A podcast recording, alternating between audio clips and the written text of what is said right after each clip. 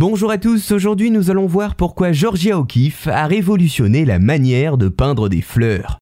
Nous parlons aujourd'hui d'une artiste qui est devenue une véritable icône outre-Atlantique. Déjà de son vivant, elle connut une popularité immense là-bas, et même si nous entendons moins son nom en France, vous avez peut-être déjà vu une de ses œuvres. Georgia O'Keeffe est une figure à part dans l'art du XXe siècle américain, qui reste à l'écart des grands courants, flirtant avec l'abstraction sans y tomber totalement, empruntant au figuratif sans s'y résoudre, tout en gardant un lien constant avec la nature et ses grands espaces. Ces sujets sont exécutés avec précision et minutie, souvent mis en scène en gros plan, ce qui les transforme en images semi-abstraites dotées de connotations symboliques. Et justement, ses œuvres les plus connues du grand public sont sûrement ses plans rapprochés de fleurs de toutes sortes, qu'elle commence à peindre à partir de 1921. Des mises en scène tellement rapprochées que la notion même de fleurs est parfois ambiguë, et là où il n'y a pas d'explication précise, eh bien nous, humains, cherchons à y trouver du sens. Et c'est ainsi que pour sa première exposition de fleurs, la critique et le monde de l'art sont affolés. Ils perçoivent dans les traits de O'Keeffe des images érotiques et des symboles sexuels à peine dissimulés.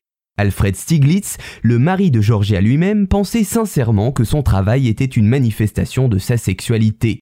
Des hypothèses radicalement réfutées par l'artiste en question, qui renvoyait alors ses détracteurs à des projections sur ses toiles de leurs propres obsessions. Au-delà de ces interprétations, l'art de Georgia O'Keeffe est basé sur une observation minutieuse des détails de la nature, quasi photographique, et c'est ici que son travail est alors radicalement nouveau et se distingue des fleurs peintes de manière académique. Des fleurs en très gros plans, aux couleurs vives et aux formes quasi abstraites, sans que l'on ne puisse distinguer leurs contours. Pourquoi avoir choisi de faire cela, me direz-vous? Eh bien déjà sûrement parce qu'elle aimait les fleurs, et également parce qu'en les peignant de manière académique, on aurait immédiatement fait l'analogie entre son corps, sa féminité et les sujets qu'elle choisissait.